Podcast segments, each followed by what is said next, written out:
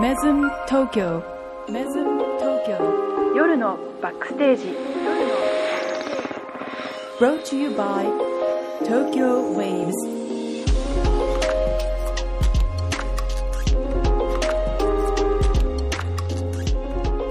Good evening, it's Friday 10 o'clock. Welcome back to Mesmo Tokyo Midnight Backstage. 2023年10月6日金曜日。時刻は夜10時を回りました。皆さんこんばんは。メズム東京スターサービスディレクターの高藤美也と、クリエイティブディレクターの小泉健太郎です。東京竹芝からお送りするメズム東京夜のバックステージ。この番組はメズム東京の舞台裏、バックステージからお送りするホテルバラエティです。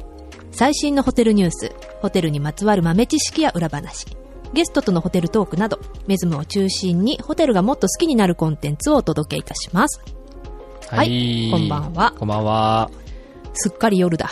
そうですね。うんなんか、ちゃんと秋になりましたよなねっ。たね。うんあっという間だったね。でもなんか、もうさ、うん若干ちょっと夜とか朝とか寒いもんね。 寒いね。なんかもうちょっとさ、 ある じゃんね、バランスね。余韻が余韻がそうそう、もうちょっとゆっく りさ、寒くなってほしいのにさ、うんすぐにさ、うんもう冬みたいな寒さになっちゃうから、その辺がそね、うか。ちょっとさ、うん暑さ、残暑がさ、うん残りすぎたんだよね、きっとね。うんだから急に寒くなったような感じになったけど、そうなんだよ。今日あたりが、なんか一番、あの、今、今自分っていうの、うんうんう、うんんの気候なんじゃないかなと思うけどね。でさ、なんかね、この間ニュースで見てたんだけど、あの、今年、うんあんま蚊がいませんでしたよね。暑いとね、買って動かないんだよね。おー暑すぎおるー、と知ってるんだ。知ってる。そうそう。でさ、蚊が一番なんかこう、発生しやすいってういうんうん。気温帯が、こう、25度から30度なんだって。ついこの間じゃん。だ から、いや、そう、だから今結構蚊 が発生しててあ、そう。意外に今刺されてる人多いんですよ。ああ。僕も先週そうか末ちょっと一日中外で遊んでたんですけど、結構2箇所か3箇所か刺されて、初めて今年刺されたって感じ。も言われてみれば、そうでしょうん。う。うん。だからちょっとぜひ気をつけてくださいって感じなんですけど、皆さん。確かにね、真夏いなかったもんね、そういえば。暑いと思ったけど。うんだからこの感じで、なんすか、温暖化が進んでいくと、なのか、うん。秋ですよね。蚊もう蚊が発生するのは。そう。っやだ。ていう感じのなんか不思議な、まか不思議な感じになってます。本当だね。え、ちなみに、ちょ蚊の話の後にちょっと申し訳ないんですけど、うんゲストはどうですか増えてきましたかうんうん。あの、蚊のようにね、増えいや、てそんな言い方はしてないですよ。そう。だから今ちょっと順番間違えたなって思ったんだけど、うん蚊みたいな言い方になっちゃうから。そうじゃなくて、今最近って、あ僕たちはなんか相変わらずね、今も忙しい忙しいとか言ってましたけど、うんうんあの、ゲストの入りってどんな感じなんですか、最近。全然聞いてなかったんだけど。最近は、9月がね、思いのほか、うんちょっと伸びなかったんですよね。あ、逆にそう。なんかあもうちそょうっなんだと伸びるかなと思ってたんだけど、伸びなかったので、うんまあ、10月入ってからはうんう、ん意外と9月よりは来てるので。あ、そうですか。うん。へえー、あ、そんな感じ。今てかちょっと増えさ、てるかなまあ、9月、あともうちょっと前になっちゃうけどさ、8月とかさ、夏休みとかさう、ん学生の夏休みうん。うん。の影響ってメズムって受けるんですかああ、そうね。学いや、なんか、 まあ、まあ、普通に考えると、うん。なかなかそう学生さんが、うんうんおいそれと泊まれるような価格帯ではないから、そうよねうんどうなのかなって思って今質問したんえっだけとど、ね、学生っていう風なくくりにすると、正直影響はない。あ、やっぱそうなんだ。うん、ただ、でも夏休みうん。に、そうね、どのぐらい外国人の人が来るかとか、うんうんあとは、日本人の方がどんだけ来るかとうん。うんうか、ん。によるかなとは思うんだけども、どうだろうね。コロナ明けてきて、ほら、やっぱうん海外行く人とか増えちゃうと、うんうん国内旅行する人が少ないので、ん日本人のお客さん少なくなるかもね。そっか。うん。そうだね。ただまだ海外からそうね、夏休みにどうってくるっていう感じはえ、でもまなだんないかな。か、ちょっと中国の方とか、だんだん増えてる。来てますよ増えね。てる。ありがたいっすね。ありがたいうね。ん。うん。だんだんこうやってアジア圏の方々も増えてほんと。きてくれたらいいななんて思っておりますが。ですね。これから年末年始に向けてね。そうね。うん。ま今た年もっと忙は、しくなるんだろうなそう、どこで過ごすのかなみたいなところをね、 あ考えーなマがッチらが、ね。シーって言っ てますね。マッチが、シーって言ってますね。はい。忙しいんでしょうね。ほんとだね。はい。ということで、今週の企画は、はい。ゴービオンザロビーをお送りいたします。はーい。まただね。うん。そろそろいや、、マッチが、って言ってますか らね。もう疲れてるんですよ。はい。そっか。 うん。そろそろね、あれもね、ドリンキングアフターワークもやりたいね。そうですね。うん呼びましょう、ちょっと来週ぐらいに。来週ぐらいね。うんはい。ということで、今週は Go Beyond the Lobby です。はいそれでは早速始めていきましょう。Stay with us.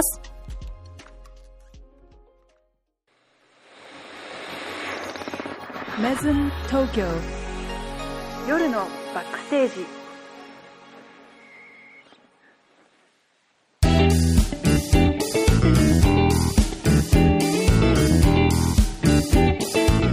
さて、まずはこのコーナーから。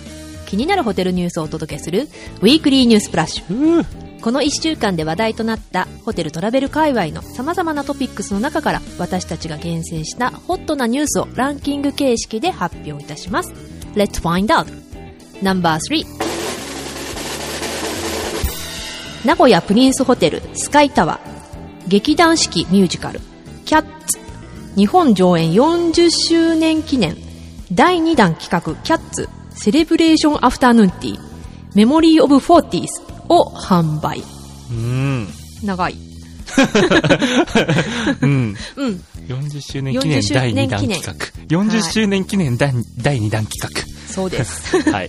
えー今年11月11日土曜日に日本上演40周年を迎える劇団四季ミュージカルキャッツの名古屋初演は当ホテルが位置する笹島ライブエリアで行われましたうーん。 2回目となる今回のコラボレーションではお客様のご要望にお応えしお一人様でもまた感激の後でもご利用いただける商品を展開いたします今回コラボレーションできなかったキャラクターからインスピレーションを得たアフターヌーンティーは劇中の印象的なシーンをイメージしまるで天に昇るように並び、えー見た目にも美しいスイーツと40周年を祝したメモリアルケーキをお楽しみいただけますまた大人の雰囲気を感じるカクテルノンアルコールカクテルもご用意キャッツの縁ある地に立つ名古屋プリンスホテルスカイタワーで地上31階から名古屋四季劇場を望み日本上演40周年に思いを馳せるひとときをお楽しみいただけますうーん。うーんあえて今回コラベレコラボレーションできなかった キャラクターー。だってカ。タカナが、 すごい、カタカナが本当に苦手ですね、あなた。そううん。えーちなみにこれ、縁って書いて、これ、ゆかりって読むんですね。お姉さあん。ごめん本当だ、ね、ゆかりある地に立つ、名古屋プリンスホそテうル。だね、はいで。も縁あるって言わないんだゆかりかある地そっうていうんねですね。はい。漢字の勉強もできます、このコーナーは。はい。ありがとうご日ざい本ます。人じゃないわねありがとうもごうざいねます。えー2023年11月1日から12月14日、1ヶ月半のみって感じかな。そうねこのなんかさ、このね、あの、ケーキが乗ってるやつがさ、そう私も思 った、ケーキが乗ってるやつがさ、うん、あのね、ち色ょ違いっと焼肉居酒屋とかのさ、 焼肉居酒屋とかの焼肉を置く、うんあのひな壇みたいなやつにケーキが乗ってますよね。 そうねなんかさこんなようなのうちもでやってたねあそうね。そうねちはあの、オペラ座の怪人のね、うんマスカレードのね、階段こんなん階だったよ段をね黒 でね、作りましたね。作坂りま東したさねんも手伝ってくれましたもんね、そうあの時に、ね。なんか似てるようん。なんすか何が言いたいんですか パクるなとん。パクるなという流行ことでっすあじゃあ流行ってるのかなと思って。あ、そういうこそとういうね。こと、そういうこと。うん、すごいね。うんキャッツって40周年もやってんだね。そうだね。 40年間ですよ。なかなかですよ、それは。でも確かにさ、うん劇団四季って言うともうキャッツかライオンキングまあ、ライオンキングとかの方がもっと長くやってるだろうけど、まあ、キャッツもロングランですようんうね。んううんん。見たことあるキャッツないんだよね。キャッツだけないって言っても過言じゃないぐらい。あそうなんだからディズニーとかはやってるじゃん、うんうんアラジンとかリトルマーメイドあの辺はさ結構見るんだけど。まあ、多分、これ、キャッツとかと比べると随分最近なのかな。そうう。ん、キャッツ見なきゃね。す ごい。ちょっと可愛いよね。うん、なんかそうですね、こう、 すごく表現が難しいですけど、うんなんとかして作ったって感じがします ね。なんとかして作り上げた感はすごいですね。でもなんかさ、いわゆるアフタヌーンティーって感じはしないよね。そうだね、うんなんか、あの、セーボリーセットっていう、うんなんていうのかな。 まあ、この、ディスプレイの問題なのかもしれないけれども、うん。はい。お一人様、えー、5200円。ですね。まあそこそ消こ費税込みで。はい。はい。待ってこ、あ、そっか。お一人様でもいいんですね。そうです写よ。真がたまたまこれ2名様用のイメージなんですね。わ、かりました。はい。ということでね、地上31階からの景色も眺められますので、名古屋プリンス名古屋ホテルスカイタワー。ははい。ぜひ行ってみてください。はい。はい、ナンバー2。冬の味覚、アンコウやタラバガニ、口の中でとろける北海道の富良野和牛など、至極の食材を鉄板焼きで堪能。北海道冬の幸特別コース販売。うん。うん、気になる。気になるね。また名古屋。また名古屋です。はい、株式会社ベストブライダルが運営するストリングスホテル名古屋。2023年11月11日土曜日から2023年12月22日金曜日までのランチタイムで、えー鉄板焼き匠にて北海道冬の幸特別コースを販売いたします。季節ごとにえー料理長厳選の食材を鉄板焼きで楽しめる匠では今回北海道の食材や冬に美味しい厳選食材を使用した特別コースを提供大きな炎が上がり動画映えするトマトのフランベから始まる本コースは北海道産鮭のマリネや富良野和牛をお召し上がりいただけます富良野盆地で育てられた富良野和牛は北海道三大和牛の一つとも称され融点の低い脂身が口にした瞬間にとろける一品その他冬の味覚アンコウやタラバガニなどをラインナップ厳選された食材を目の前で仕上げる極上の鉄板焼きコースをご堪能くださいはい。鉄板焼きだってすごいね。いいよね鉄板焼き美味しい鉄板焼きってさ、うんちょっと高いよね。高いうん。でもあの目の前で焼いてくれるのがやっぱりいいよねうん。だってこれもさ、2万900円だもんね。そっか消費税込み、サービス料15%、別って書いてあります。お、ということ はえっと、まあ、大2体、万3000円とか4000円ぐらいになってくるでしょうね。そうだね。えー、すごいへね。ートマトでもなのんかフランベから始まるんだねう。ん。え、トマトのフランベうん。ちトょっマと想ト像ってつかない、トマトってフランベする意味あんのかなでもさ、トマトって、なんだろう、こう、火にあれすると甘くなるよね、少し。フランベか、でも聞いたことない ね。そうなんだよね。なんか、この写真見てる限りさ、なんかトマト何、ハーフホールっていうの、うんうん半分ぐらいをフランベ多。分フランベしてるんでしょうね、これね。 うーん。まあでも、鉄板焼きだからね、 そっか、そうまあね。 生で出してもね。なんでも多分みたい鉄な板で焼かなきゃ意味ないんだろうな。あれあ、はそういうことかきうんっ。とうんねうん。聞いたことありますこれ。北海道三大和牛。聞いたことない。北海道三大和牛なんてあんのえ、フラノ和牛の他に何があるんだろうね。ビラトリ和牛。えビラトリ和牛ってわかりますっわかんない。ビラトリっていう地方、地方とかがあるのかなへていうことっぽいですそうね、だこよれねね。うん。え。えー、十勝和牛。あ、十勝。う。うんん。白老和牛。えそれ白老和牛、富良野和牛、うん十勝十和牛。勝和牛ううん。ーうーんんっていう、なかなかちょっとね、難しいですね。難しい。でもなんだろうな、鉄板焼き、行ったことあるけど、やっぱり美味しい。あのさ、我々の、あのーメズムの4階中にもテナントで4階で入ってるじゃないですか。まだね、行ってないのよ、私、宮地区は。宮近さん行ってないんですか行ってないのよ。あ、そうなんだ。でもさ、気になラるンチとかだあ、僕はありますよ。うんランチで行ったかな、結構さ、ランチだと、お得よね。お手そう頃そようね。そうそうそ。そうそううん。で、あれですよね、うんメズムのテナントっていうくくりなんで、うん部屋付けできるんですよう。ね。そうなんです、そうなんですう。んなだのかでら、ね行ってみるといいかなもん。かそう、しかも、あのーなんていうんだろう。ベランダなんていうの バルコニーそう。うんうんがあるから、外で飲めるんだよね。あ、そっか。食べ。た後。うん。そううなのよ。席移動してね。鉄板焼きって大体さ、メインまで食べたらさ、デザートとか席移るじゃない、ん。うん。そうそう。その感覚で、なるほどね。そう、食べ終わった後に、そのテラスみたいなところで、飲めるんですよね。なかなか敷居が高いですが。あら、そう ぜひ、はい。ぜ気にひ。なる方は。はい。しかもね、北海道って言われるとやっぱり美味しそうに感じるよねで。もこれ名古屋のホテあ、ルそっですからか、ね。そっか、名古屋か。そっか。そこなんですよ、これ 問題は。はい。はい、ということで、はい、第2位も名古屋のホテルの紹介でした。はい。はい、ナンバーワン。宿泊者専用ラウンジは、なごみラウンジにて、和スタイルのアフタヌーンティーの提供を開始。はい。はい、ホテルインターコンチネンタル東京ベイでは、出た。エグゼクティブフロア14階15階のご宿泊者専用ラウンジはなごみラウンジにてホテルでのご滞在がより一層心に残る特別な思い出となるよう日本ならではの文化を感じていただけるさまざまな体験サービスを提供している中で和の素材をアレンジしたスイーツが楽しめるアフターヌーンティーの提供を10月2日よりチェックイン時のおもてなしとして開始いたしますおうおうえおもてなしとして開始っウェルカムスイーツみたいなことでしょてことだかかならうんうんうんううん。ん和スタイルのアフターヌーンティーは丹波の黒豆を使用した香り豊かなパウンドケーキをはじめ抹茶のほのかな苦みを感じる口どけの良いムース黒蜜の優しい甘味と香ばしい黒ごまの味わいがマッチしたブラマンジェなど和素材をアレンジしたスイーツをお楽しみいただけます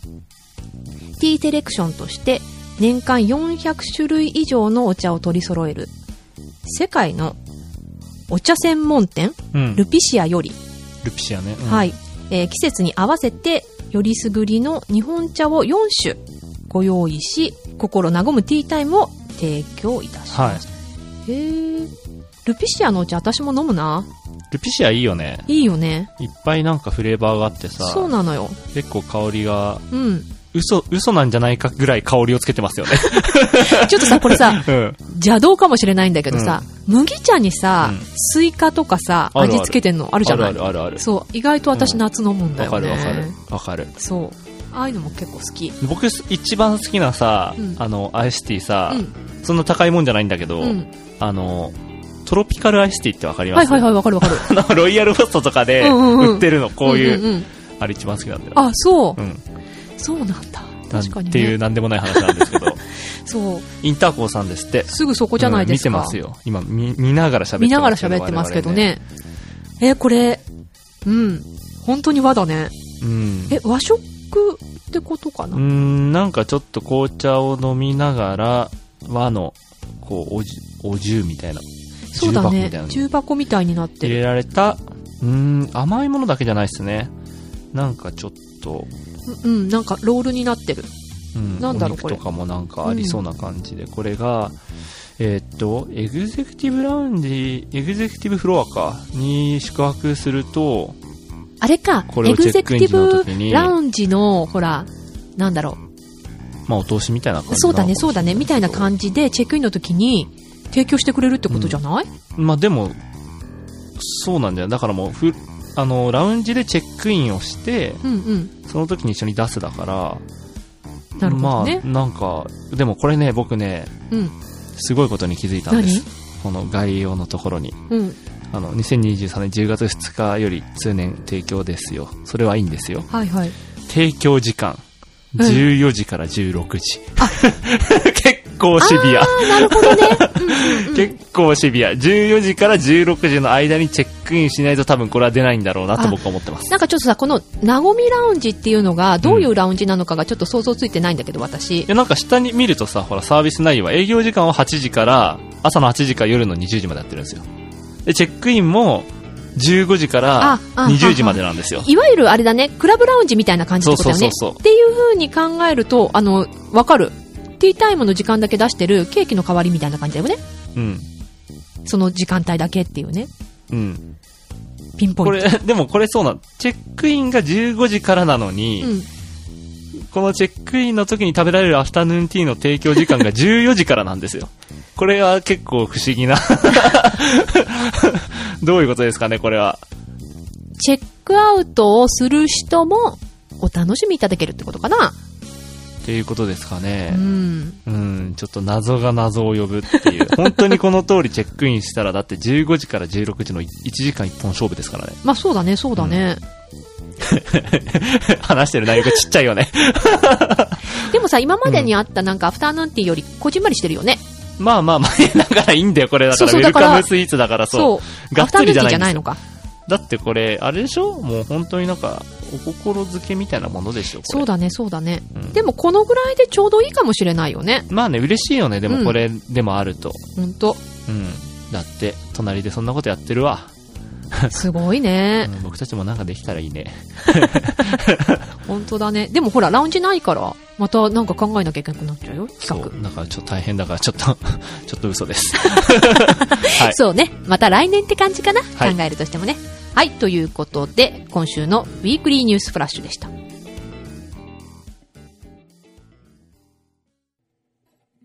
Let's have a go go backstage. You're the back backstage. Let's have a go go backstage. You're the backstage.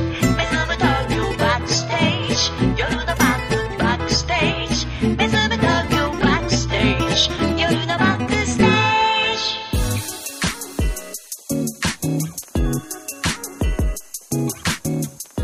ホテルに関するディープな知識をお届けする Go Beyond the Lobby。毎週一つのテーマをもとに、あなたのホテルライフに役立つかもしれないホテルの豆知識を、その起源や歴史、様々なホテルブランドやメズム東京での事例を交えながらお届け。ホテルの世界を深掘りし、真に魅力的なホテルとは何なのかを探求するコーナーです。何なんだい何なんだい真に魅力的なホテルとは何なんだいどんなホテルなんだろうね。何よどんでんの急 に。何はい、今週の言ってみな。ちょっと最今近週ゴービヨンドザロビーしかやってないけど。本当だね、ちょっとう好き勝手話すコーナーみたいになってるけんど。あ、そんな感じなのはい。うん。えっと、今週は、もう、ホテルと言ったらう、んこれがないと始まらないんというものについて深掘りしていこうと思うんだけど、なんだと思うちょっとなんかもうちょっとヒント欲しいですえね。いや、これもがう、ないと始まらない、うん部屋。正解。えホテルの部屋につい て。もうざホっくテル、りだな。そう、うん部屋がなかったらホテルじゃないもんね。うんまあね。うん。ということで、うんホテル業界におけるう最んも重要な要素の一つである部屋に焦点を当てて掘り下げていきたいと思っておりますと。客室ってことですね。そうですね、ははいい。世界のホテルにはどんなタイプの部屋、うんそしてどのような種類があるのでしょうか、今回はホテルの部屋についてうんいろいろ呼び方があると思うんだけれども、うんちょっとうん。掘り下げていこうかなはと思ってます、はい。なんかホテルの部屋とかタイプとかでよく耳にするものってあったりするうーんと、まあ、ベッ、ベッドの配置ですよね。特に言われんのって。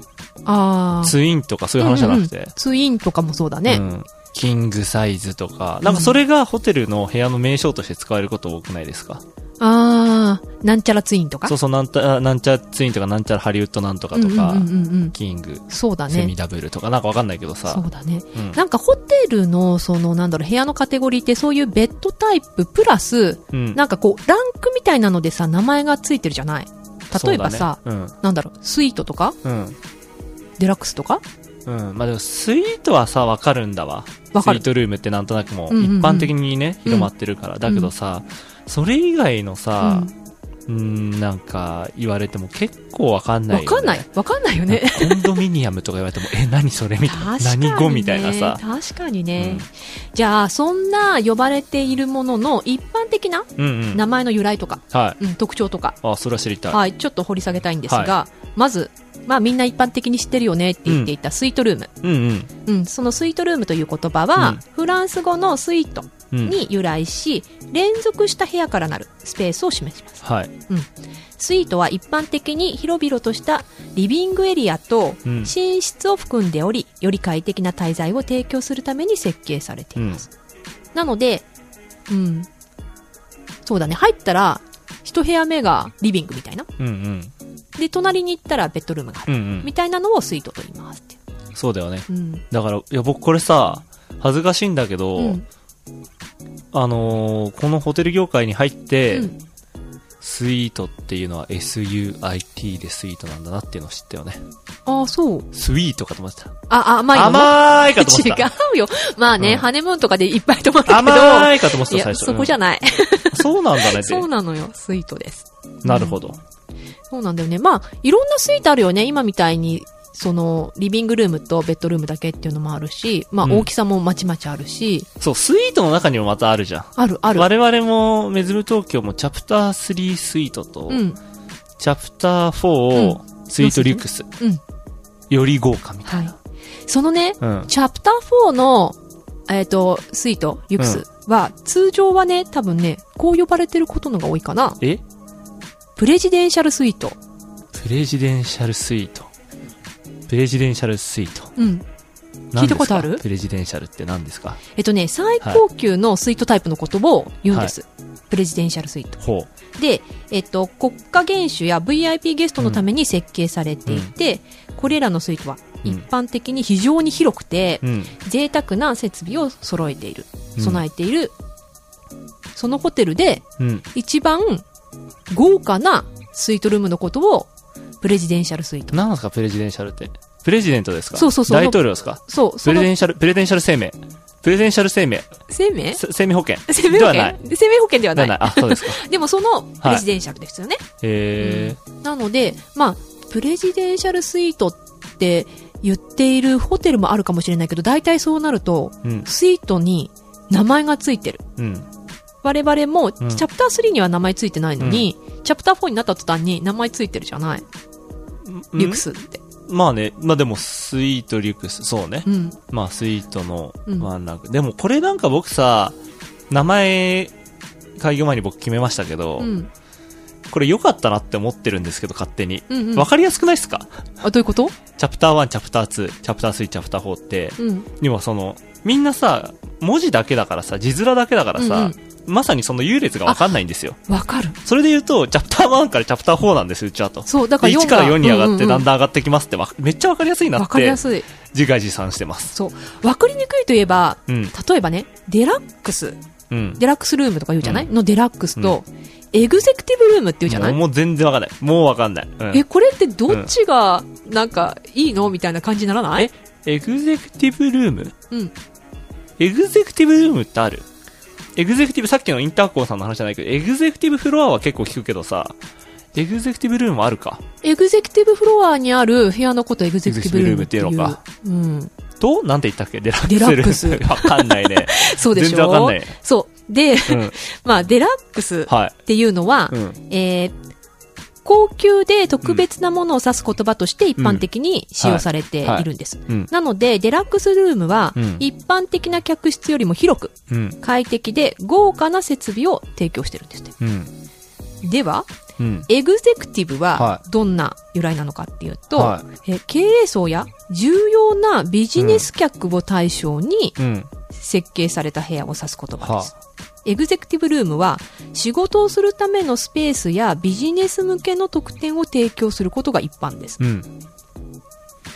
あー、でもなんかあ、ーそれ言われたら確かに、わかるかも。ってことはさ、デラックスルームとエグゼクティブルームってどっちが上ってないってことああ、まあ、優劣とかで言うとそうだね。もしかしたらホテルによって、うちはエグゼクティブルームの方が値段高いですよ。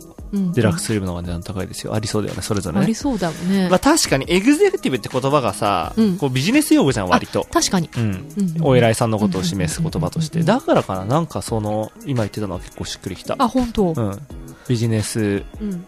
エリートなのかなとかの人にあなるこほどうね使ってほしいみたいな意味ではうん、確かにシュッとしてる感じがする。そうだねん。さっきじゃあデラックスのところで、うん一般的な客室より広いよって言ってたじゃない、うんじゃあ一般的な客室のことなんて言うか知ってるえスタンダードルームとか。そうそうそううんうんうん。なんですって。ははい、スタンダード。い。うんとは基本的な客室のタイプを示す言葉で、一般的に最も手頃で、うん。えー低価格なうん。料金で提供されているお部屋のことですと。うん。うん。まあ、一般的にね、あの、基本的な設備とか備え付けてあるので、うん、快適な宿泊をするには、うん。あの、スタンド、あ、スタンダードルームでも十分ですよっていうお話なんだけど、うん。ちょっとゴージャスに行きたいなっていうんだったら、デラックスルームうん。ビジネスっぽく滞在したいな、みたいな感じであれば、エグゼクティブうん。っていう意味合いかなうん。うん。ちょっとホテルによっても使い方違うのかもしれないけどね。し、なんか、それが別に一般の人たちうに、ん。あの、広く認知されているとは到底思えないですよね。うん。ちょっと業界ルールっぽすぎてうさ、んうん。なんか、ウルトラとスーパーとさ、 ハイパーを掛け合わされてるみたいなさ、なんかどれがすごいかわかんないみたいなさ、う。うんん。確かにね。スイートはわかるよね。なんかね、一番格がちょっと違う感じがする。うんうんううんうんん。そんなスイートにもね、うん。うん。えっと、ジュニアスイートっていう言葉出もあるたんよ。ですよ。そうそう。出た出た。いるいる。あるよね。うん。いるわ。そうなんですよいる。。い るし、ちょっとどことは言わないけうど、ん。僕、あるホテル泊まった時に、一泊ジュニアスイート。うん。一泊なんか、あー、なんていうのかな。デラックスデラックスかな、うんうん。とか泊まったことあるんだけど、全然デラックスの方が良かったところあるもん。あ、そうう。ん。ちなみにね、うんジュニアスイートっていうのは、通常のスイートよりもコンパクトで、うんリビングエリアと寝室が一続きになっています。えこのタイプのスイートは、よりリーズナブル で、うん。うん、泊まれますよっていうことなんだけど、えーそそうかれな一続きになってたらさ、もうもはや普通の部屋と何が違うのってならない。普通の部屋にはリビングはございません。なので、入ったらさ、リビングっていう感じではなくても、いきなりベッドルームみたいになるじゃん。の横にこうやってテーブルが備え付少けられしてね、て、あるけど、みたいなのが普通だけど、ジュニアスイートになると入ると、うん。なんだろう、ちょっとリビングみたいな感じでわーってあるところに、さらにベッドが置いてあるって感じなのかな、うん、あそうだからそれがさそうなんか結構あのスイートって言ってもちょっとそのジュニアスイートとか、うん罠だなって思うのはさどうしても無理やりリビングルームを作ったりとか、うんうんうんちょっと間仕切ってリビングルームをこじんまりと作ったりとかするからさ、うん部屋が狭く見えたりする場所が結確か構にあるんだよね、確かにね。ううんんうんだったらベッドルームドンで備え付けのセンターテーブルとかわかんないけど、うん安野の方がよっぽど部屋が広く見えるのに、なんでこここうなんだろうっていうのがあった。おそらくさ、うんそのちょっとさ、普通のデラックスとかだとベッドがね、うん主になってバーってあって、部屋の、まあ、家具の一部みたいな感じでうんね、ソファーがあったりっていうちょっとちっちゃめなね、テーブルがあったりとうんわかるよかしてるうんのが、まあ、ジュニアスイートって歌った途端に、うん。その備え付けの家具とかテーブルとかがちょっと大きくなって、うん存在感を出してくるって話だよね、きっとね。まあ、それもある。うん。で、部屋を少し広めにしてるのかな、んでも、存在感が出てるしから。、し、単純にさ、こう、なんていうの、まあ、どっかで、ここからここまでがリビングで、ここからここがベッドルームなわけじゃん。うんその、ジュニアスイートにせよ。うんうんってなった時に、間取りが細くなるんですよね。あ、確かに。わかりますわかるわかる。ベッドだったらもうドンでいいんだけど、うんうやっぱどっかで作ろうって思った時に、でかい真四角は無理じゃん。そうだね。絶対長方形になるじゃん。うん。ちそう。だだかかららなんかまたねあ、ー奥行きはできる可能性あるんだけど、ょっと狭く感じるってことか。そうそうそうそうそう、なパるほタどーンねが多い気がうん僕、の経験則だとしてる。うん間違ってたらすいません。でもスイートになると、それがちゃんと、こう、ちょっと部屋が区切られてて、扉が閉まるようになってるよね。そうね。うん。うん。だけどやっぱそれでもさ、ちゃんとしたスイートで扉があるとこでもう、ん。リビングルームだけで見ると、やっぱスタンダードルームの部屋の方が大きいとか、まあ、ぜ結構ざらにあるでしょ。ああ、そういうとこもあるかもね。うん。我々は、どう単純に2部屋分とかだからね。リビングで単純1に二部部屋分。うん。ベッドルームで1部屋分。そっか。で、スイートなので、じゃあ我々はある程度こう胸張ってちゃんと、スイートですでよ。かいですって言えるね。言えるね。うんうん。うんうん。その辺あるよね。そうだね。面白い面白い。面白い なのでね、選ぶときに何を選ぶかでう、ん。ちょっと違うのかなっていう感じもしてきますけど、はい。その他にはさ、例えばさ、ペントハウススイートとか聞いたことあるああ、ある。聞いたことある。もう全然わかんない。何そ れ。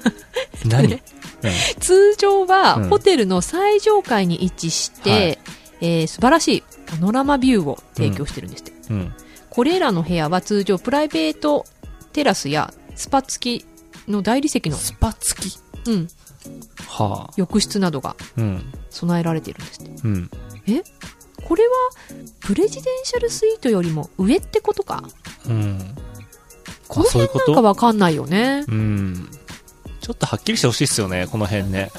なんかあんまりなんか適当なこと言わないで。そうなんですよね。あとはなんかね、私これ初めてしこん、あ、こんな言い方あるんだと思ったのが、バンガロー、えバンガロバンガロー。ーなんすかステーキハウスの名前みた いな。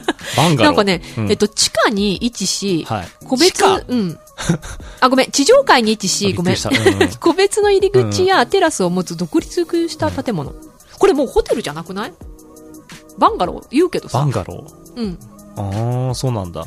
あの、ペンションみたいな感じうーん。なんかあんまり日本では聞かないイメージだよね。うんもしかしたらなんかアメリカの 西部とかでありそうな気がするけあど。ーそうかもなんかそんなイメージじゃないだから、いくつものバンガローを持っててホテルってこと、え、ホテルって言うのかなああ、どうなんだろうね。ねわかんないけどなんか、 なんかカリフォルニアとかさ、ディズニーワールドの周りになんかありそうなイメージはあるけど。そうなんですって、そういうのがあったりとうか、ーんあとは、部屋の名前ではないんだけど、うんコネクティングルームとかって聞いたことあるああ、まあそれは言いますよね。うん。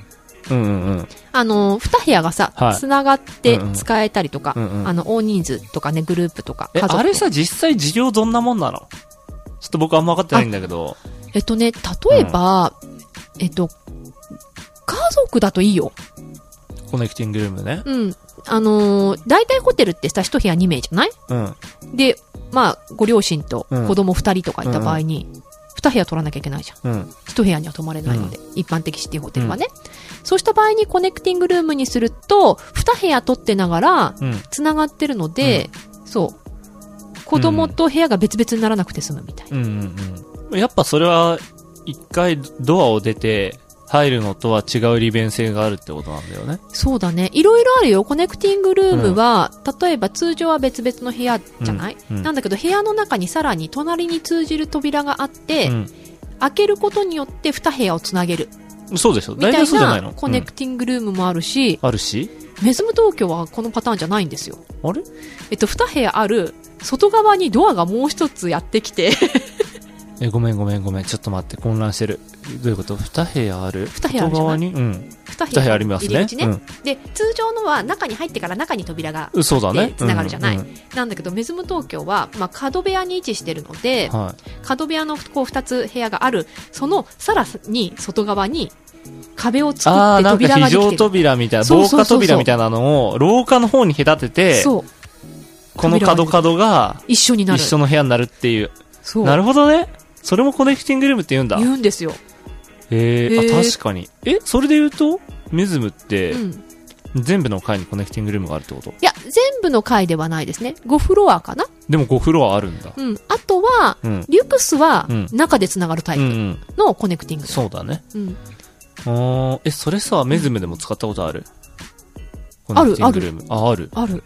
えー、あ、そそううななんだ。ので、一番表側の扉を入ったらそこが玄関みたいなんじゃない、で、中は通常の扉があるんだけど、開けっぱなしにしといても、ま行あ、き来がそうだよできるみね。たいな仕切られてるってことうだんね。いわゆるうん。通常だと廊下に出てるイメージなんだけど、はい前に扉があるから、部屋の一部になってるみたいな感じかな、待って、でもその時さ、カードキーってどうすんのこれがね、すごいシステムなんですよ。はそのカードキーはうんコネクティングだよって分かってて、コネクティング用に作ると、一番外側のい。うん。メイン扉のドアも開くし、うん。中の二つの両方の部屋が開く鍵が作れるんですよ。あ、てかその廊下に隔てたう、ん。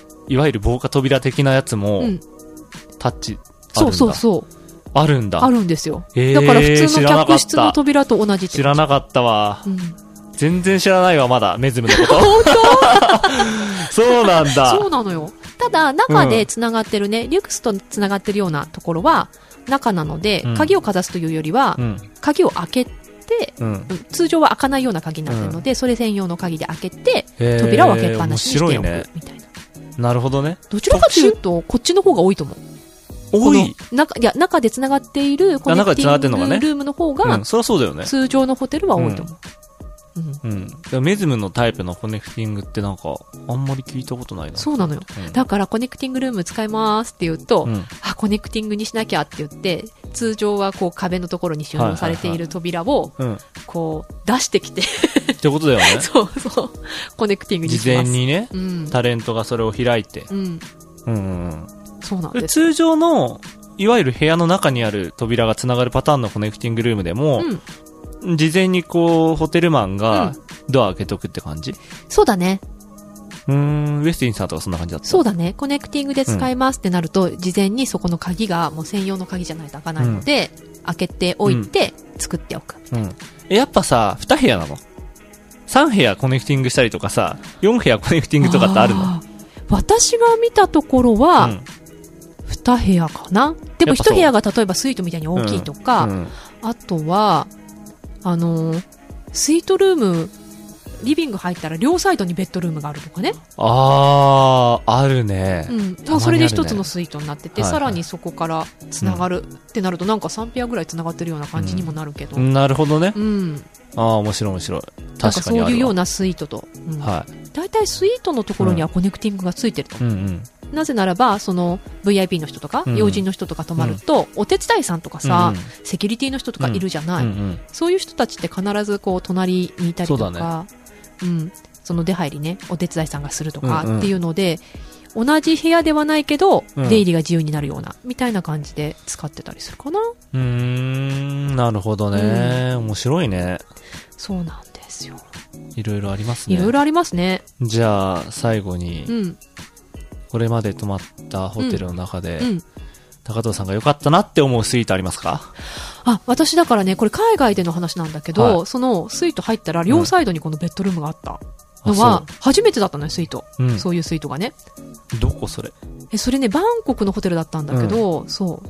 えー。そうなんですよ。これがいいのかななんか私さ、研修で行ってて、リブインしてたんですよね。うん。そう。それで、あの、一人一部屋みたいな感じで与えられてたんだけど、満室になるからごめんって言われて、この、みんな、こう、研修できてるような人が、うんうんちょっと同じ部屋でもいいって言われて、うん。スイート出すから同じ部屋に泊まっといて、えーあみたいなそうなんだ時に、そう、スイート泊まらせてもらったんだけど、うんそう、二部屋、こう、入ったあらあ、、両そサれイいドいのベねッド。ルーム広いんだ。そううんお祭りみたいになっバンコクってまた広そうだな。うん。そうなんかね、それ見て、あ、こんなスイートルームあるんだと思って、びはいっくりした。うーん、なるほどね。どうリュクス止まったえ、メズムのうん。僕結構撮影で実は使ってるんですよね。止まってはないか。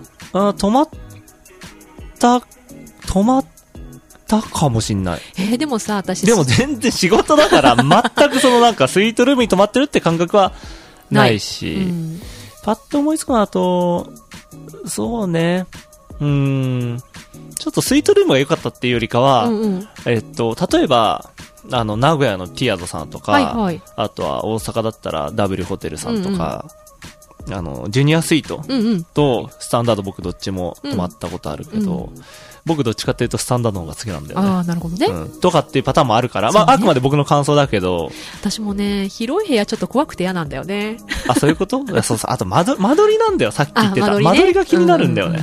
うん、とかっていうのがあるかうんうん。ら、うんうんあの、意外にだからホームページに載ってうんうるん間取り図ってバカになんなくて、うんうん泊まる前に一回見といた方がいいよね。あ、確かに、うんうん。どんなで作りなのか僕はなってうん思ねっ。てます。そっか。まあちょっとスイートね、お金張るけどね、うん。ぜひ、こう、いろんなね、デラックスとか、うんスイートとか、エグゼクティブとかね、あの、泊まり比べしてもらって、自分には何のタイプが合うのかみたいなね、検証できるといい、ね。この話してて思い出したけどさ、うん多分、スイートナイトアワードのことはみんな聞きたいと思いますよ。うんそうね。どこまで何を言えるのか知んないですけど。いや、そんなスイートナイトアワードは、我々のチャプター3、うん。ね、リュクスはダメですよ。そっか、チャプター3までね、うんチャプター3のスイートにお泊まりいただける権利なんですけど、いやいやいや、あ別にこれ今日喋ってじゃないですよ。うん。もう早くし、早く閉めろって言ってますから、マッチーが。権利なんですけうど、ん今い度ろね。いろありますよね、そっのてい辺ちょうっね。と、スイートナイトアワードか。アップグレードやろ、今度。アップグレードの話しよう。アップグレードアップグレードとか、スイートナイトアワードとかそのスイートナイトアワードとうんうかんの話今度しよう。 ?OK。はいわ。かりました。はい、ということで今週はホテルの部屋についてお届けいたしました。はい君の手の中にきっと託されているものたち気づいて欲しいから何度も何度もノックしたんだこの言葉に隠されてる意味を知ったから歌にして歌を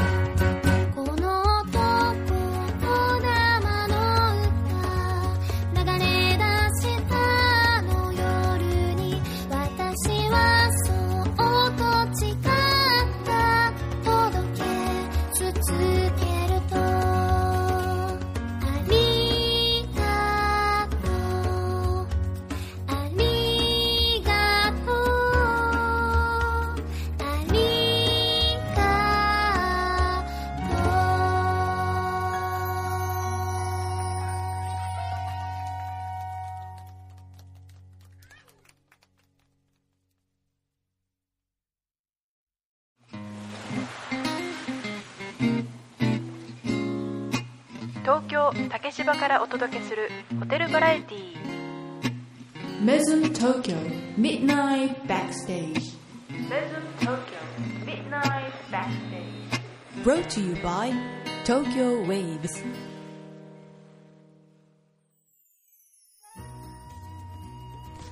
今週のウィークリーピックアップトラックスは奥田ひなさんで「ザ・シークレット・ギフト」をお送りいたしましたシークレットギフト。今回初めてご登場の奥田ひなさん、うん東京都ご出身のシンガーソングライターです透明感のある歌声とピュアでまっすぐなメッセージは瞬く間に人を傷失礼しました瞬く間に人を引きつけんなんだ一度聴くだけで心の中を流れ続けるキャッチなメロディーに定評があります、ショッピングモール地方イベント都内ライブハウスで活動されており、2021年からショーケースにご出演されておりますうん。で今回お届けしました「ザ・シークレット・ギフト」ですがポップな曲調に奥田さんの可愛らしく優しい優しい歌声が印象的な曲でしたうん。終盤にはお子さんや皆さんで合唱している部分もあって聴き終わった後には笑顔でほっこりした気持ちになりました、ぜひショーケースで奥田さんの歌声に癒されてみてくださいメズム東京で毎晩繰り広げられるライブパフォーマンスメズムショーケース奥田ひなさんの次回のショーケースは10月13日金曜日のご出演予定です出演アーティストの情報とタイムスケジュールはメズム東京公式ウェブサイトのショーケースのページをご覧ください以上愛がいっぱい愛がお届けしましたってことみたいです。なんで失笑してるんですかいや、もうご めん、 ちょっとね、失笑してますね。なんかもうありがとうしか、こう、頭に残ってない。違う 違う違う。違 うよ。ありがとう。違うよ、違う。えあ、違いますち 違かったですね。これ、ショーケースで、はいこの、奥田ひなさんがこれパフォーマンスされるときには、この子供たちも全員来るんですかね。それエグザイルのキッズダンサーみ たいに。エグザイルのキッズダンサーみたいにみんなで、 ありがとうわーって言ったら面白いですよね。うんちょっと違うパフォー違う、違マうンス。パフォー違うパフォーママンンス。あ、スそうでちょすっ。とその予定はなかったかもしれないですあ、本当ですかはい最大4名。 4名まであ、ショーえ、待って待って待って待って。初めて知ったんだけど、えあ決まってます最大4名なんすかショーケースのはい登壇人数ははい最大4名なんですか、 4名までですえ、知らなかった。え、そうなんだ。はいあれなんか4名以上いなかったっけ今まで。なんか前はあったのかもしれないんですけどなんかあったってあっことたあでっすかた。いたよ。だってさ、あったよねフラダンスとかの人4名以上いたよね。うん。なんかなんすか今は今は、あ、うん今はね。なるほどな んね。かなんかあったん私すかの入社なんか事前に故ったんすかなんか決まってたみたいです。あそうですかはい。ちょっと詳細はわからないんですけど。私は知らない私は知らない。そうそうそう。フラダンスで悪くないフラダンスは悪くないですよ悪くない何悪くない。もフラダンスではない方が悪かったってことですね。 え違う違うね。誰も悪くない誰も悪くないですね。はいまあなんかあるんでしょうね、いろいろとね。ね。まあでもスペースの問題かもね。そうですね、スペースの問題とうんか、あそりゃとそうだよね音量の問題とうんかあ、ーいろいろあるので、あまあ確かに音結構通るから音はね。ねなんで結構一番最適にパフォーマンスできて、うんいい音とかいうんういんパフォーマンスを届けられるのも、まあ4名がベストかなっていうことだと、最大でなるねほ。どはねい、思ってます。ううんん。 5名になったらもうマイクはいりませんとかそういうこと そうじゃどうないなかんだろうね。でもだってさ、そうなんですね結構さ、CT とかでさ、うんあのレストランの方とかで会議とかしててもさ、夜ねう、んうん。やっぱ響いてくるもんね、意外にね。来る、来る。ううんん。わかるわ。そうなんですよね。そうね。じゃあ、愛ちゃんは、はい今一番ありがとうって言いたい人は誰ですか家族です。その理由はまあ32歳まで生きてこれたんで。ええああ。 32歳ですよ、あなたね。 32歳。 同い年じゃん。ええ違う、実は年上なんですよ、この年上人。あ、今、今年 上この人実は年上なんですよ、僕より 今年上か。そう。聞いてる人気づいてないかもしれないけど。 早生まれなんそうで。、そうなんですそうよ。なんです。早生まれっていうかさ、はいあれですよね、学年としても1個上ですよね。はい、学年1個上。 90年の90年の方と一緒です。91年てこ3とです月よね生まれなんですけど、90年のあそ方っかそっとか学年。そっかそっか一緒っていううんうん。そういうことです。はい。なるほど。はい。はい。はい。ありがとうございました。ありがとうございましあた。りがとう。違うし。違ありがとうし。あ、違いますかはい、それでは、メズムからのお知らせです。はい。次回のタレントコール。採用イベントですよ。はい。はい。えー、10月の11日水曜日、11時からです。うん。うん。これ、採用イベントだってちゃんと分かってるかねタレントコール。え、タレントコールうん。そうね。たまにちょっと啓発していかないとね、そうもうよくわかんなくなっちゃいますかそらうね。そうそう。なので、言っておきますが、それに参加すると何がある んですかタレントになれます。え、なんか一応あれですかえホテルの説明をされるって感じそうだね。あのーよくさ、まあ、じゃあ、どこのホテルに就職しようとかさ、思うときにさ、うん自分でさ、うんホテル見に行ったりとかさ、なんかホームページ見たりさ、うとかすると思うんだよね。なんだけど、それだけではなくて、タレントコールに来てもらえれば、そう、メズムってこういうとこですよ、みたいな、こういう風にしてますうんよ、うんとかいうのを直接説明受けれるみたいな。なるほどね。で、思ってることちょっと質問してみて、うんうんその返答を見ながら、ああ、やっぱり募集したいなとか、うん応募したいなとか、うんそういうことが考えられる。それさ、タレントコールってさ、これ毎週毎週僕たちラジオで言ってるけどさ、あの、僕参加したことないけどさ、高藤さんってさ、なんかその、説明する側として参加したりしたことあんえっとね、ないです。の ないんかい。ないのよ。ないんかい。これね、あのね、HR の仕事。あ、そうなんだ。うんいわゆる人事ですね。人事のねなるほどね。でもあれよ、オープン前のさ、タレントコールあったじゃん。あった。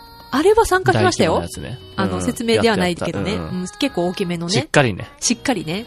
やっぱり開業するときってさう、んみんなしっかりさ、うん採用始めましたうんいいよねうんうんうん。今ね、僕のインスタとかもね、うんインスタかなよくわかんないけど、しょっちゅうこう、銀座のエディションさんの採用を 募集しておりますっていっぱい出てきますうんも本ん、ね。当何転職しようとしてんのいや、それはどうですか ね。 いや、でもだやめからてホテル好きな人はさ、うんうんうんそのアルゴリズムでさ、うんうんやっぱもうバンバン出てきちゃうんじゃないまであそうだもねホテル好きで見てる人は別にさ、ホテルで働いてる人ではないからね。あ、そうだ ね。そうそう、ゲストとしてホテル楽しんでる人が、うん SNS とかで見てると、うんうんあこの人ホテル好きなんだなのアルゴリズムで、うんうん。エディション銀座で働きませんかって出てくるからさ、面白いなって思っちゃうんだけど。興味持ってるそうそなうそうら、まあ、泊まりに来るももちろんだけど、ちょっと一緒に働かないみたいな。まあね、中にはね、もちろん今、ホテルが好きで、うんうんうん僕みたいにホテルが好きで、かつホテルでも働いてる人もいると思うけど、んんうんうんね、面白いなって思う。なるほどね。はいうんその他、リリースいっぱい出るのかな ?10 月ね。そうですね、うん事故ってなければ今日になんかいろいろ出てると思うんですけど。 本当じゃあ、事ちょ故っっと、てなければ。事故ってなければ。はありますからね、あるたまに。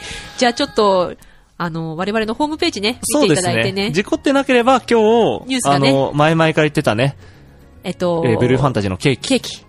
リリース出てると思うんで、ぜひちょっとチェックしてみてくだはいぜひちょっとさい。確認してみてください。はい。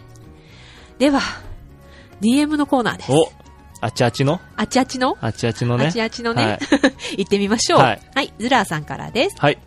小泉さん、高藤さん、マッチーさん、愛さん、こんばんは。こんばんはこんばんは。前回放送とても楽しく聞かせていただきました。ありがとうございます。ゴービオンザロビーのホテルの予約管理についてはう、ん。受け付けた予約情報をいかに的確に文字に起こしてチェックインにつなげるかが重要だということがよくわかりました。はい。 ちなみに、他のホテルでは事前に伝えたはずなのに、当日対応してもらえなかったことがありました が、メズム東京ではそのようなことはなかったと思い ます。きっと、ドキドキするわ。教育がしっかりなされていて、うん。えー組織もうまく機能しているのですね。うん。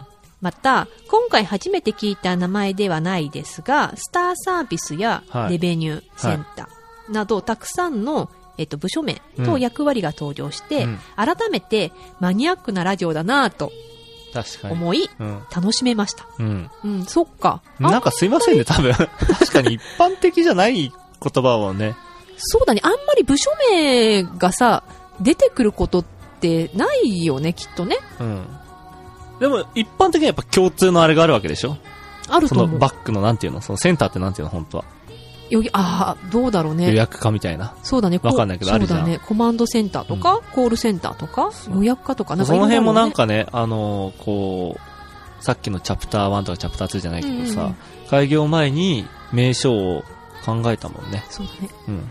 まあ、そんな裏事情で言うと、あれだよね、HR って私さっき、あの、言ってたじゃない。うんあれもね、通常は、あヒれューマンはリソース。そう、ヒューマンリソース。我々は、うん。ハピネス、 ハピネスリレーションシップス。ハピネスリレーションシップ。楽しくみんなでやってこう ぜ、みたそういなねね。。そ うね。いう、ちょワっクと、ワクさんみたいなことだよね。そう、はい。マニアックなね、ううんん、ちょっと裏話がありますが。はい。ところで、冷蔵庫のドリンクを持ち帰っていいのかどうかの件、うんお答えいただきありがとうございます。 はい。高藤さんの本音を引き出していただいた小泉さんには感謝 です。いや、いや、うーん。はい、高藤僕さはんの納得いってないですけどね。うんうん最初の喋り口調からでは、うん本当は良くないんだろうなと感じておりましたが、うんやはりはっきりとダメ ですと言ってもらえた方がスッキリします。うん。その時々で物価も変わりますし、うん答えをいただける内容が変わることも理解いたしましたと。うん。次回訪問時には、ぜひ予約管理を活用したいです。はい。うん最後に、クリスマスケーキについて、 はい。ズラは本気で予約したいと思っております。マジ詳細も見ていないのうにん失礼かもしれませんが、最30代と聞いて焦ってます。もし予約ができなかったら、冗談でもズラの予約伝票を打ってくださった小泉さん、はい。えー見習いケーキを作ってください。はい。あ、もう打ってあるんで大丈夫ですよ。はい、これからも夜のバックステージを楽しみにしております。ズラ。はい。はい、ありがとうございまあす。りがとうございます。そっか、楽しみにしてるんだ、ズラさん。嬉しいね。嬉しいね。今日出てるかなそうだねうん、ちょっと見てほしいですけど。そうだね。うん。なんで、タイムリーにラジオを聞いてれば、うん。あ、出てるかもって言っそうて、だね。 30代の中には入れますね。きっとあ。れ写真はマッチが撮ってくれたんだよね。うん、写真はマッチが撮ってくれました、ケーキは。美味しく取れてるといいね。そうですね。僕もまだあんまちゃんとチェックしてないです。あ ケーキは、はい、そっ僕かデザインさせてもらいましじたゃのあで。予約がたくさん入るかどうかは、マッチの腕次第ってまあ、ことそかれはあるよね。 写真、写真重要だからね。そう重要よねうんうん重要よね写真重要だからうね。ん。うん。そうね。ちょっと楽しみだな。はい。はい。と、なんだ、予約か。そうね。先週の話ね。うん。まあ、よかったですね。ズラーさんは今んとこ、うんメズムでなんかそういう、 行き違いはないみたいなんですけどあ。ー本で当も、だ往ね。々にしてありますよね。あるある。うん。やっあるぱんです人よ為的なミスっていうか、うん。うん。まあ、どうリカバリーできるかっていうのが重要な気がするんだよね。そうだね。なんとなくう。ん。あとは、なんか、タオル多めに入れてくださいって言われても、その多めってさ、うん人によって違うからわさ、かる。いやいや、もううん通常お部屋の中にうん4セットもありゃ十分でしょって思う人もいれば、いや、それでも欲しいって思ってるって、このね、ちょっと温度差とかね。え、それさ、事前にさ、メールでさ、例えばズラーさんがさ、うんタオル多めにくださいって言ったらさ、どうすんの何セットですかって、何セットご所望ですかって返信すんの返信はしないかな。 ?OK でーすって感じで、まあ、そのまんま、多めちょにっと、うん、タオル多めにしてたりとか、ううんん、すると思うな。足りねえじゃねえかってなったらね。そう、だからそこが、あれだよね、個人差っていうか感覚の差はあるかもしれないよね。うん、うん、うん。まあ、まあ、足じりゃなかっあ、たらまた言ってくれえじれゃあば。逆に言うと、あれか、具体的にもう言ってもらっちゃった方がそれこそいいんだ。結構さ、だからさ、なんか朝も夜もシャワー浴びるので、うんうんあの、必ずバスタオルは3枚入れといてくださいってなると、3枚入ってれば入れないし、うんうんなければ追加しとくし、みたいな。はいはいはい。うん。そうすると、この行き違いっていうかさ、そうだ思い違ね。いはないよまね。あ、コミュニケーションがスムーズかもうんね。うん。っなるほど。わていかうりとましこた。ろはありますね。はい。はい。ありがとうございます、ズラーさん。もう一方、はい。えー、やすさんからです。はい。バックステージの皆様こんばんは。こんばんは。こんばんは。前回の放送でも、お話に上がったクリスマスケーキ、とても楽しみですね。はい。と同時に、ん3日間で30代とのことで、うん予約開始とともに争奪戦になりそうな予感が。どうなんですかてんねて。んてんどうだろう無事にゲットできるのか、うん。ちょっと不安でもありますが、ぜひともゲットできるよう頑張ります。いや、だからもう伝票書いてあります ね。ヤスさんとズラーさんも。あとね、うんほら今日リリース出てるかもしれないからね。そうだね。チェックチェックって感じですね。はい。そして、メズム東京さんの12月から年始にかけての恒例のブルーファンタジー期間のリリースが出ましたね。出ましたかあ、もう出たんですね。ブルーファンタジーは出たんだ。あ、そうなんだ。はい 何もし んねえ。あ、そういうことね。全体のね、イベント概要ね。そうそうはいはいはいはい。あの幻想的な空間をぜひまた味わいたいと思っています、今年は2年ぶりとなるカウントダウンイベントも開催とのことで、うんこちらも大注目ですね、はい。そしてそして12月22日から25日の4日間の、うん。えースペシャルショーケースも個人的に注目しています、うん。なぜならクリスマスケーキの受け取り日と重なりますので出た。ウィスクでお酒とともにショーケースを観覧し、ケーキの受け取りをさせていただく予定ですと最高じゃん。では、次回の放送も楽しみにしております。フロムヤス。 すごいですね。太客がいますよ。 我々の太客が2名いますよ。 本当だね。うん。大スポンサー様。うん。あの、ブルーファンタジー知らない方もいるかもしれないんですけどね、メズム東京、あの、クリスマスイベントがないんですよね。うん。そう。その代わりに、えっ、と、12月から、ブルーファンタジーっていう期間を設けていて、はいあの、メズムブルーにうん。ホテルが染まるという、うん。イベントですそうでねす。ね。全く何言ってるかよくわかんないと思います けど。でよじゃあちょっと解そ説こだけしてよ。だとね。いやいやいや。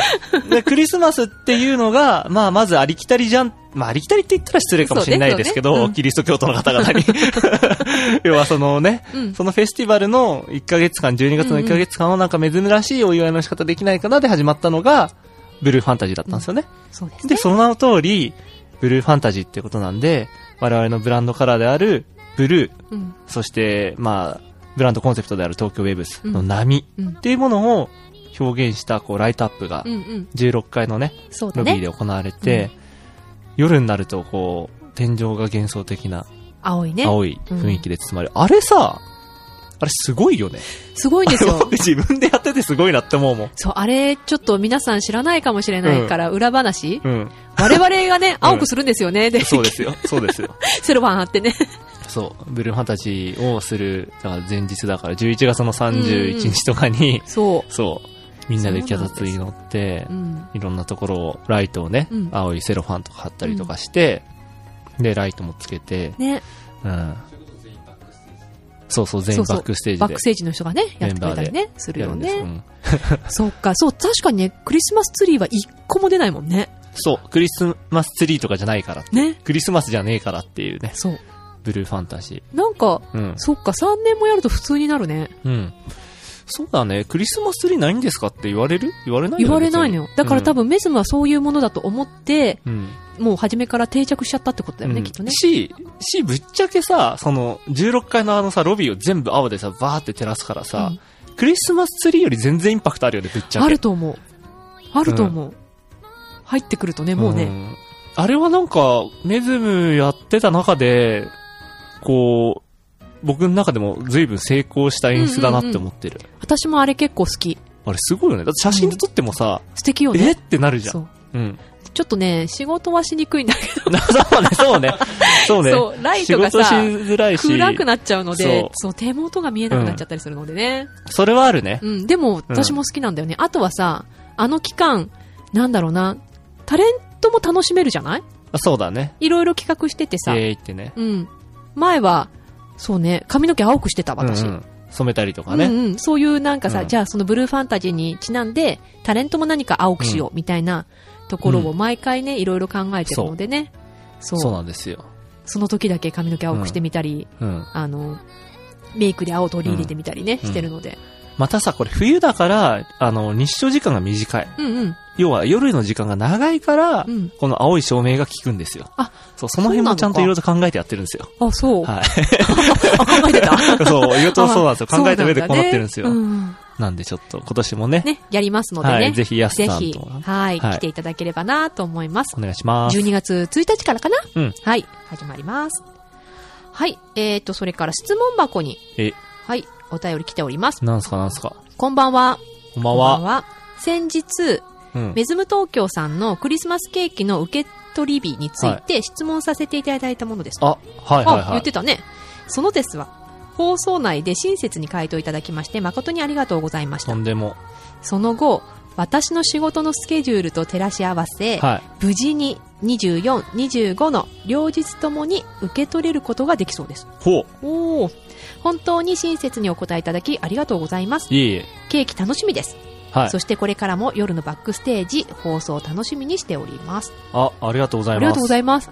嬉しいね。受け取れるんだったらぜひそうですね。ニュースをチェック。ニュースをチェック。 え、これさ、今日リリースが、事故がなかったとしたら、うん無事出て、うんクリスマスの、まあ、ケーキが出てきて、うん。えっと、販売は予約開始は今日いや、違うと思うよ。そそれれはがずれてるそう、ずれてる。っていうのは書いてある。そうあ、そうなんだ。あ、じゃあよかったね。だかあら、えっと、オッケーオッケリーリース見てもらって、うんうんあ、予約開始、うんいつからなんだ、うんうん。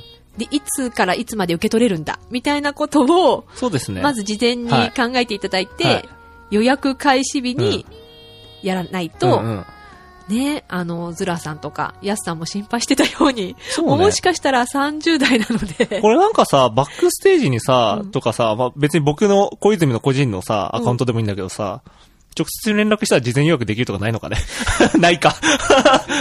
ないか。 も う一個、我々の太客、嘘 太客特典、バックステージ聞いてくれてるね、こういうとこでやっぱ得点つけていかないとなかなかね、そうね聞いてても損だよね、これ。ただの時間の無駄だよね。うん。あとはね、ケーキのそのね、写真の見栄えが良かったら殺到するかもしれないし。まあ、それはマいッまチいちっ次第のてとこあるわね。なっちゃったらね、うんちょっと殺到しないかもしれないし。頼むぜ。30は行く。30のお題行くあ、そう。なるほどうねん。30作れんのかな、そもそもあれ。30作れんのかぐらいの難しさなんですよ。でもあれよね、30って言いながら、1日に30代じゃないから、そうだよ。いや、だけど、1日10台作るのも結構しんどいなっていうのあが、確かにね作ってた僕の感想。うんうんうん。うんいや、これ、すごい、食べるとき、ちょっと、なんか、心して食べないとって感じになるね。ああ、そうね。そんなプレッシャー与えてるつもりじゃないん だけど、でもそうそうそうなんだよ。そううか、ん。まあ、ちょっとぜひ。でもさ、これさ、タレントも楽しみにしてる人いるんじゃないあ、本 当？わかんない。どうしよう、タレントだけで予約埋まっちゃったら。あ、でもあるよね。ありそうだってさ、あれでしょあなた前職とかも結構その、そう、買ってた。自分のね、うんホテルの買って帰ったりとかそう、買っさて。た。 うん。え、シャワリ効くのかな聞くでしょ。どうか な。シャワリ効くあ、効くあ、じゃあ買おう。いや、なんかさ、この仕事してるとさ、うんケーキ食べたいってなっても、なかなかケーキ屋さんがやってる時に帰れなかったりするじゃわん。かる。うん。手っ取り早いじゃん。いや、そうなんだよ。それで美味しいじゃん。うん。そう。そう、新宿とかだとさ、うんこうなんていうの、歌舞伎町だからさ、ホストとかの人とかさ、キャバ嬢の人のためのさ、夜のケーキ屋さん開いてんだけどさ、 なかなかねな、かなかね。 この辺だと無理だよねそ。う夜ね。えーじゃあ私もちょっとその30代に入れるように、リリース見なきゃ。そう ね。はい。はい。ということで、えーリスナーの皆様が番組に取り上げてほしいテーマも随時募集しておりますので、引き続きメッセージをお待ちしております。夜のバックステージでは、番組へのリクエストやメッセージを募集中です。宛先は、番組公式ツイッター、メズム東京夜のバックステージへの DM、または、匿名で投稿できる質問箱までお寄せください。はい。はい。あっという間に1年終わりそうな雰囲気だね。ややばいよね。ばいね。もうだって12月の話してるもんね。そうだね。うん。カウントダウンどうなるのかなカウントダウン 大丈夫大丈夫じゃないかも ね。事故んないでよ。事故るか、どうか なそれまたマッチのお手次第じゃないのまあそうね。そう ね。実行員だもんね。実行委員だからマッチね。がね。うん。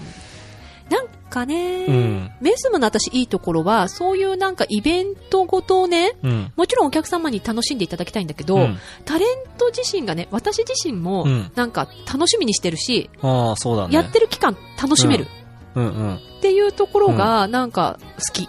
うん。あ、そうなんですうね。んマッチも力強くわかる。わかる、んいや、なわんかるかさ、うんバックステージで働いてる人わかんないかなお表に出る人はね、うんそういうちょっと変化とか、自分が参加するとか、うん結構ワクワクすんのよね。うん、いやいや、ありますよ。あるけど、なんだろうね。今年とかも、え、リリースになんか、タトゥーシールがうんぬんとかって言ってんだっけあ、そっか。じゃあ今年は、一応あれだよね。えーお客様の前に出るタレントたちが、こう、タトゥーシールとかつけてね、ちょっと、なんていうの仮装っていうの仮装うん。おめかし。おめかしうんするっていう。で、お客様にもつけてもらったりとかそね。うねなんかそういうような、一体感がね。うん、もしかしたら、巷ではハロウィンとかでやりそうなことうをんうんやったりもできるからね。そうね。それは僕たちのこうブルーファンタジーの楽しみの。そうだね、そうだね。一つだねう。うんん、結構前の時も思ってたんだよね。クリスマスの時は、あ、まあクリスマスケーキ売る人がね、うサンタの格好してたりとかはするんだけど、うんうそう、ハロウィンの時に、うん例えばそういう格好しうんうてん接客するとかもなかったし、うんうんうん、ホテルマンってホテルマンだなみたいな、そうだね。なかなかそこは世知辛いっすね。そう、んだから結構楽しみ、うん。うん、いいんじゃないですか、ねその辺は。どんなタトゥーシールなのかも楽しみだしなあ、そうだね。進んでんのあ、それマッチにぶん投げてます。あ、まあ、うん、そう。あそうそういうことマッチが受けばそう。 あそう、そうなんです。 業務量がちょっとね、今ちょっと、みんな、みんな困ってるんです、あみんな実は困ってる、 あそうはい。はい。やっぱり年末に向けてどこも忙しくなるんだねそうですね。年明けたら落ち着くいや、そういうわけでもないんだろうね。そうアシスタント欲しいまあそうだね。だから僕にとってはマッチはすごくアシスタントをしてくれてるって感じなんだけど、うんうんマッチのアシスタントがこそろそろ必要なんで すよ。愛ちそゃうんア愛シちゃんスタントアシスタントがそう。愛ちゃんいるじゃんうん。愛ちゃんはなんかそう、愛がいっぱいとか言ってるからさ、ちょっとよくわかんないしさ。愛ちゃんってそういうのできんのかな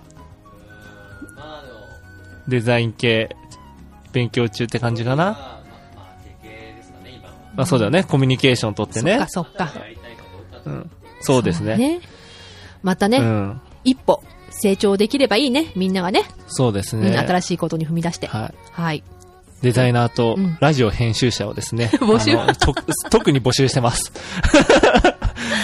はい、ということで、えー皆さんもね、ワクワクできるようなね、年末年始にできればいいなって我々もそう思っですておねります。あとちょっと季節の変わり目なんで、うん。体調管理だけはちょそうっだとね皆そさうだんね気をつけてもらえるといいかなと思います。ということで、風邪などひかないようにはいお過ごしください。Thanks for listening. 次回もお楽しみに。お相手はメズム東京高藤宮と、小泉健太郎がお送りしました。それでは皆さん、素敵な夜を。